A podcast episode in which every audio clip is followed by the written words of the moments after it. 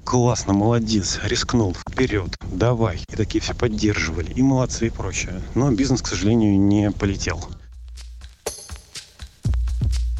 Слушая наше дыхание, Слушаю я наше слушаю дыхание. наше дыхание. Я даже раньше не думал, не что думал, у что у нас нас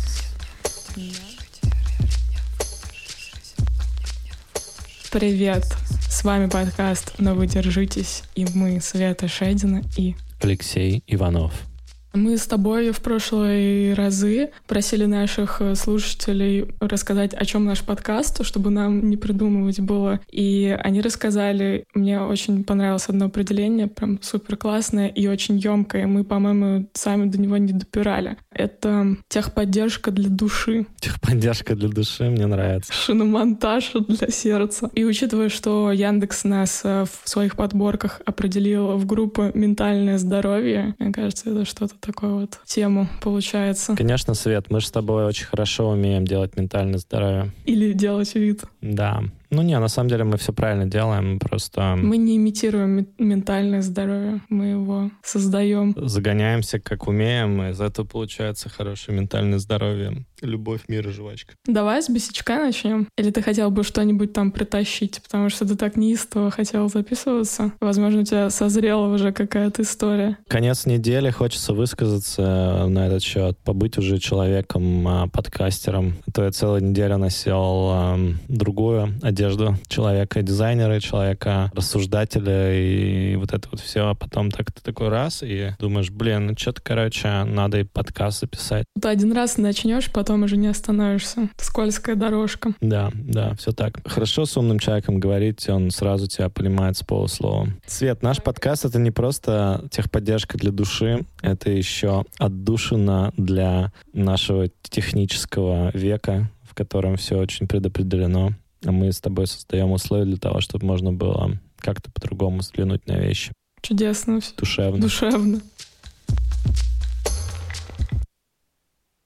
Начинал я свой бизнес, и все такие вокруг. Классно, молодец, рискнул, вперед, давай. И такие все поддерживали, и молодцы, и прочее. Но бизнес, к сожалению, не полетел. Что, в общем, бывает там в 9 случаях из 10. Но, тем не менее, у меня такое ощущение, как будто, ну, я взял и не оправдал все вот, ну, надежды и поддержку тех людей, которые вокруг говорили, давай вперед. И от этого страшно начинать э, второй раз, как будто, знаешь, один раз обосрался, вот. А, И второй раз, типа, нет права на ошибку. О как. У меня есть очень интересное мнение на этот счет. А ты скромный человек. Крайне скромное мнение на этот счет есть у меня, хоть интересное. Мне кажется, что люди, которые предпринимают, они постоянно находятся в состоянии пробую, и у меня не получается, но самые упоротые предприниматели, которые пробуют, у меня не получается, но это не те, кто один раз их там все подбодрили, они попробовали, у них не получилось, они такие, ну, вот второй раз я могу только сделать так, чтобы получилось. Они скорее те, кто говорят, я буду фачить и фейлить время от времени, даже более чем время от времени, все время. И это будет повторяться раз за разом, много раз, пока что-то не нащупается и не произойдет какой-то предпринимательский прорыв. Я как-то к этому отношусь не то, что один раз ты попробовал, второй раз не можешь облажаться, а к тому, что ты 50 раз можешь попробовать, и на 51-му у тебя что-то получится. Или не получится, что тоже ок. Ну да, поэтому мне кажется, что тут важнее, типа, с кем ты что-то делаешь, да, потому что группа людей, с которыми ты что-то делаешь, это те, кто тебя поддержит, даже если у тебя не получится.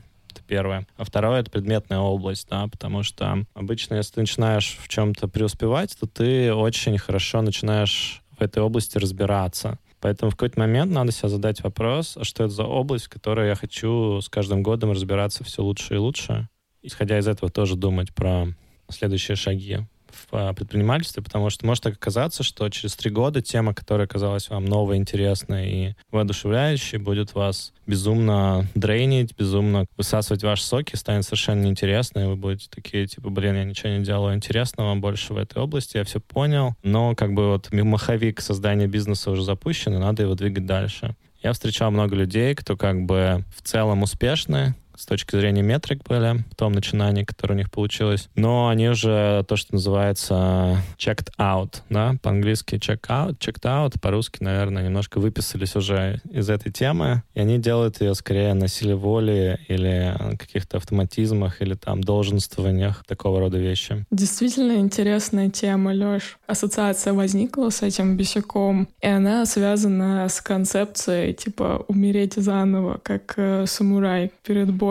Когда мне было 18 лет, я сдала на права, папа мне купил машину, ну типа новую. И для нашей семьи это была такая большая серьезная покупка, потому что я не супер богатой семьи. Такая новая машина — это прям такое сильное баловство, хороший подарок. И я очень тряслась за то, что я ее там разобью, потому что я еще очень плохо езжу. Ну вот что-то такое случится, и я все время ездила, и у меня был мандраж от того, что я сейчас все закаплю. И как бы подведу своих родителей, которые много работали для того, чтобы устроить мне вот эту счастливую жизнь на машине. И меня отпустило прям одномоментно, когда моя тетя мне сказала простую вещь. Ты все равно попадешь в аварию первую, и ты все равно ее разобьешь с одной стороны, кажется, что это, блин, какая-то хрень тебя программирует, типа, на что-то плохое. Но на самом деле меня эта мысль супер освободила.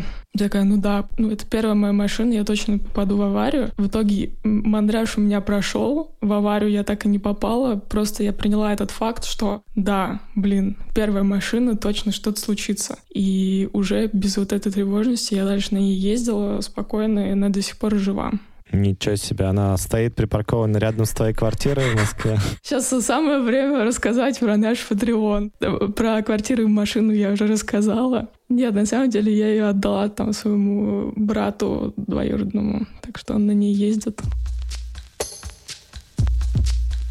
Мы бы с тобой классно отозвались на тему того, что фачиться все, все равно будет. Я бы еще хотел добавить, что, ну, как и с машиной, так и, наверное, с любыми начинаниями, рассчитывать на то, что у тебя все получится, очень странно, потому что в начале же чего угодно, у тебя мало опыта, мало знаний, и у тебя много как бы мисконцепций, да, то есть ты, например, когда ты начинаешь учить физику в девятом классе в школе, ты там очень базовое представление имеешь о том, как все вещи работают, но постепенно ты там их понимаешь все лучше. А если ты еще какой-нибудь МФТИ поступишь и начнешь понимать ну, очень глубокие концепции из физики, то ты гораздо лучше начнешь понимать, как мир устроен, как мир работает, причинно-следственные связи и так далее. Но вначале ты, конечно, нифига не понимаешь, как все устроено, поэтому с чего бы у тебя все получалось. Другое дело, что если ты что-то делаешь уже лет там 10, и у тебя все еще ощущение, что ничего не получается, ты ничего не понимаешь, может быть, просто признак того, что надо поменять либо область применения себя, либо, может быть, вид деятельности. На эту тему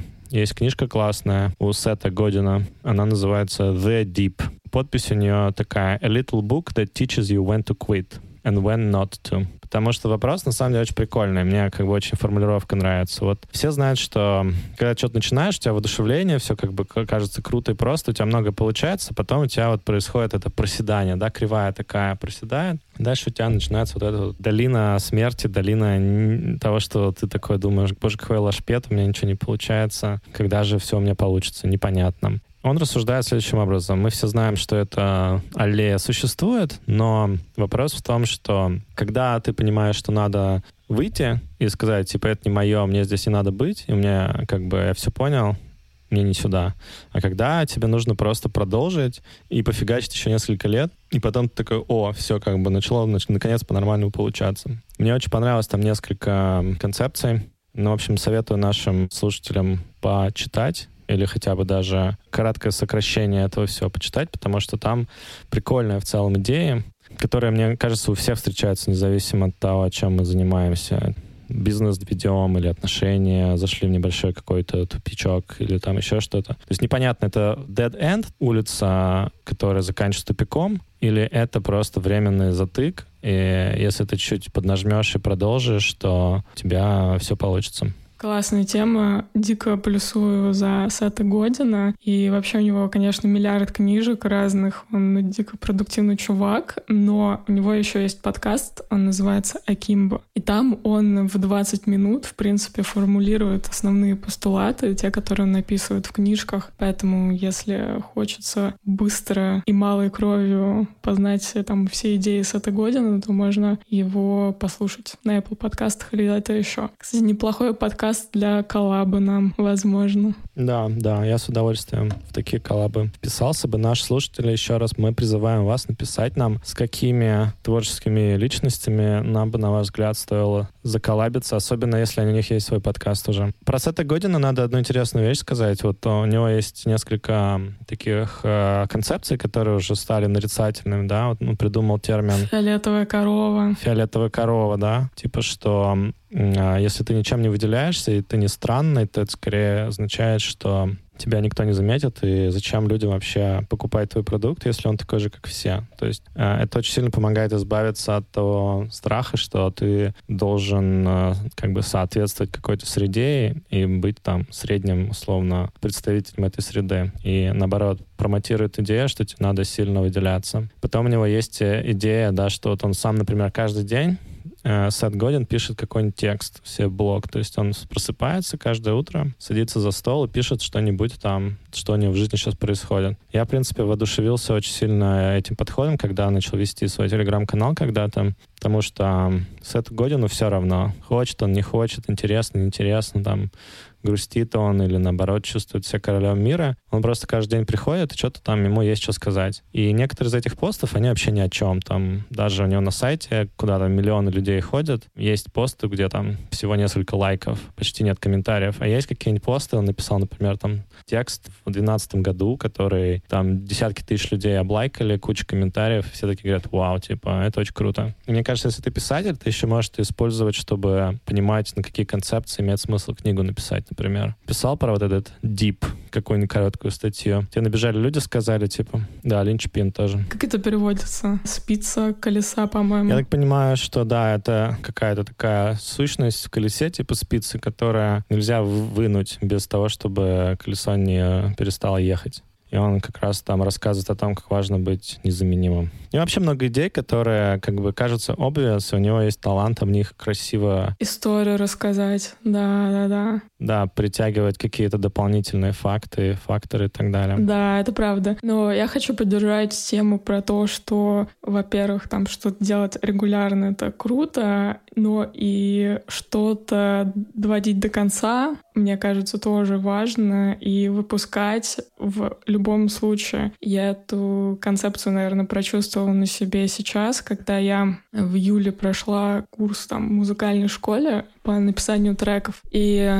Антон Маскаляда, это основатель этой школы, просто педагог от бога, наверное, вообще самый лучший учитель в моей жизни, насколько он умеет вдохновить людей и тоже, как и Сет Годин, простые вещи или сложные вещи объяснить простыми словами, какими-то историями, которые тебе потом помогут их использовать в повседневной жизни. Но вот у него главный постулат вообще мастерства и того, как ты двигаешься, ты должен релизить треки свои. Первые треки, они кажутся уродскими тебе самому, потому что они там звучат не так классно, как твои любимые треки, не знаю кого, Радиохеда. Как же, Свет, ты не дотягиваешь до Радиохеда-то? Что такое? Ты же закончила школу музыкальную. Как ты говоришь, э, дух времени сейчас другой, и я уже не должна дотягивать до радиохэда. Радиохэд был до меня. Я уже взрастилась на радиохэде и пошла дальше. Я уже другой человек. Я уже Свет Шедина. Я Алексей Иванов. И нет, я не Йорк, я другой.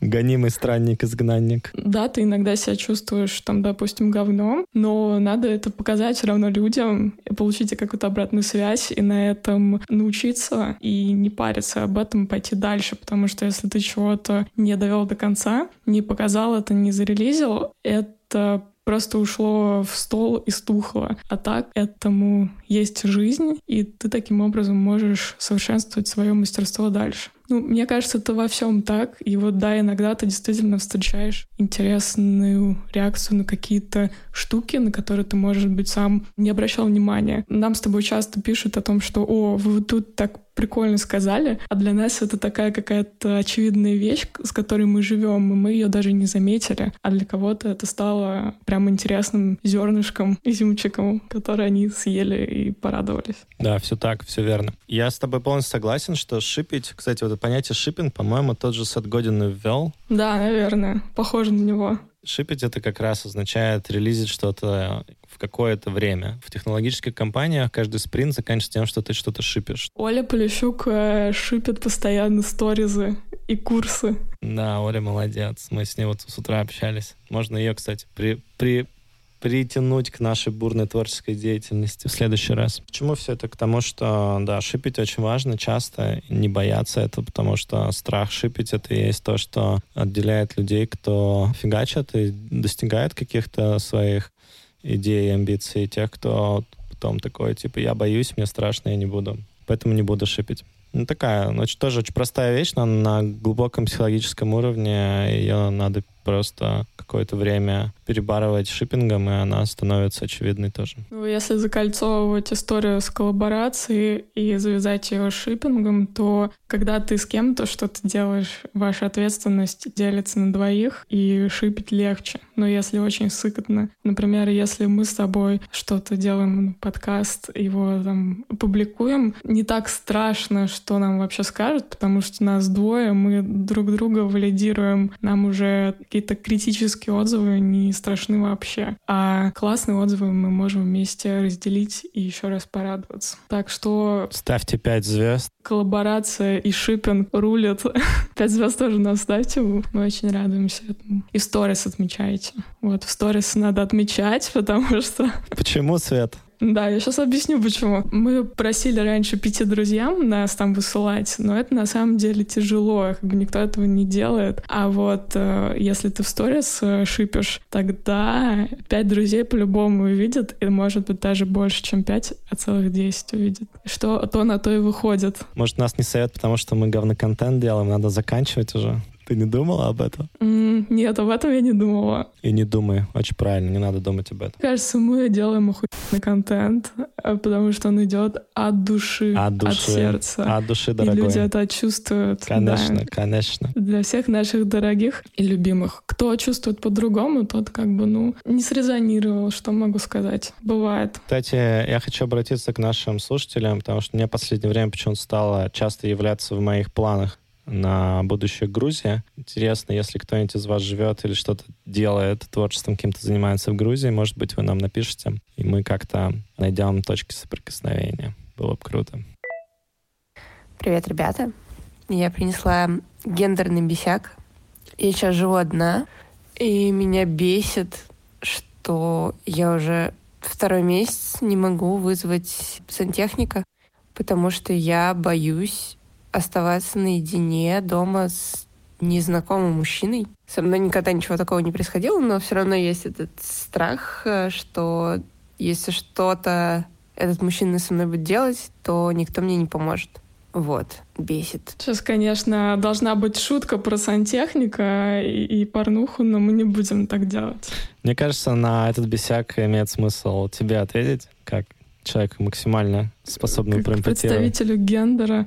Ну, блин, я, наверное, не, не вызываю действительно тоже сантехника и всегда боюсь такси ездить и так далее одна. Ну, просто потому что в жизни любой девочки были ситуации, когда ее целостность, так скажем, была под угрозой. И я очень сильно импотирую. Я даже помню, когда мы с подругой учились в Британке на дизайнерском факультете, у нас был такой проект э, годовой Design Against Crime. Как с помощью дизайна можно предотвратить некоторые преступления. Ну, типа, можно там сделать какой-нибудь противоугонный рюкзак, который сложно спить, ну, что-нибудь еще такое. А мы с подругой выбрали дизайн против насилия, и старались сделать какие-то вещи, которые помогут э, избежать насилия, если оно начинается. В любом дизайн-процессе первый этап — это исследование, аудитории и вообще там сбор истории, как это вообще происходит. И мы ну, начали просто искать э, людей,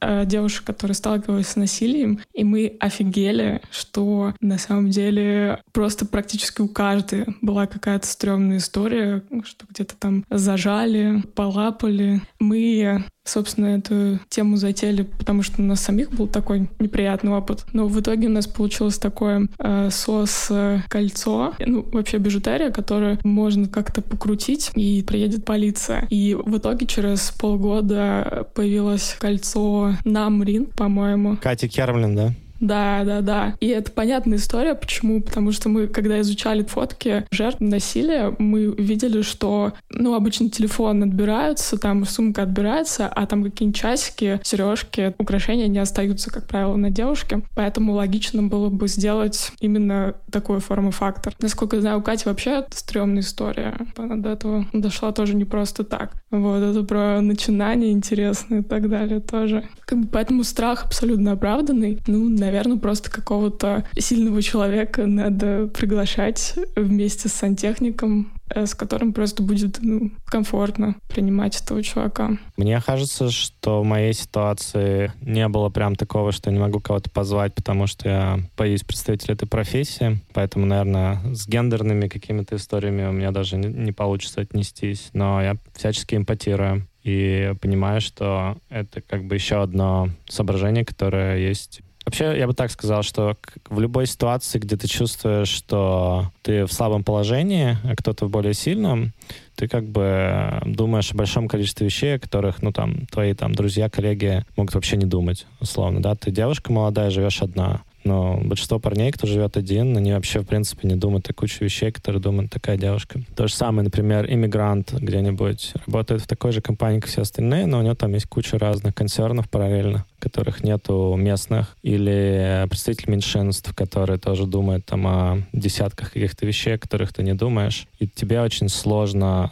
знать, и это то, почему существуют вот эти вот bias ы, так называемые, да, то есть как по-русски будет bias, Светка? Предубеждение. Предубеждение, да. То есть когнитивное предубеждение относительно чего-то, что вот оно так или иначе просто из-за того, что у тебя нет возможности этот опыт получить никак. Да, согласна. И важно ну, не бояться показаться ебанутой в каких-то случаях, когда тебе кажется просто Почему я начала делать дизайн Against Crime именно про насилие? У меня был случай, когда я поехала к подруге на Каширку днем, там такая многоэтажка, и она живет типа на 20 этаже. Я захожу в лифт на 20 этаже, ко мне пытается зайти мужик, и я понимаю, что, блин, он какой-то странный, я не хочу с ним ехать в лифте, я просто вышла.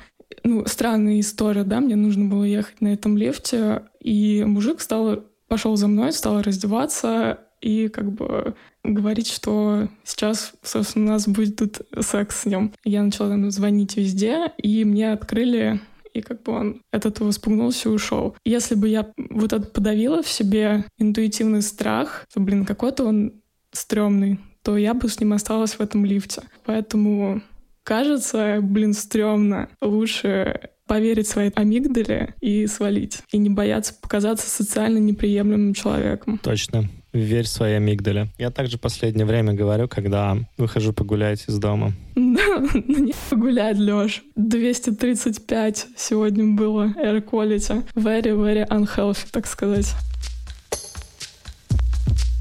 Ну что же, давай, Света, мы с тобой попросим наших слушателей держаться для начала.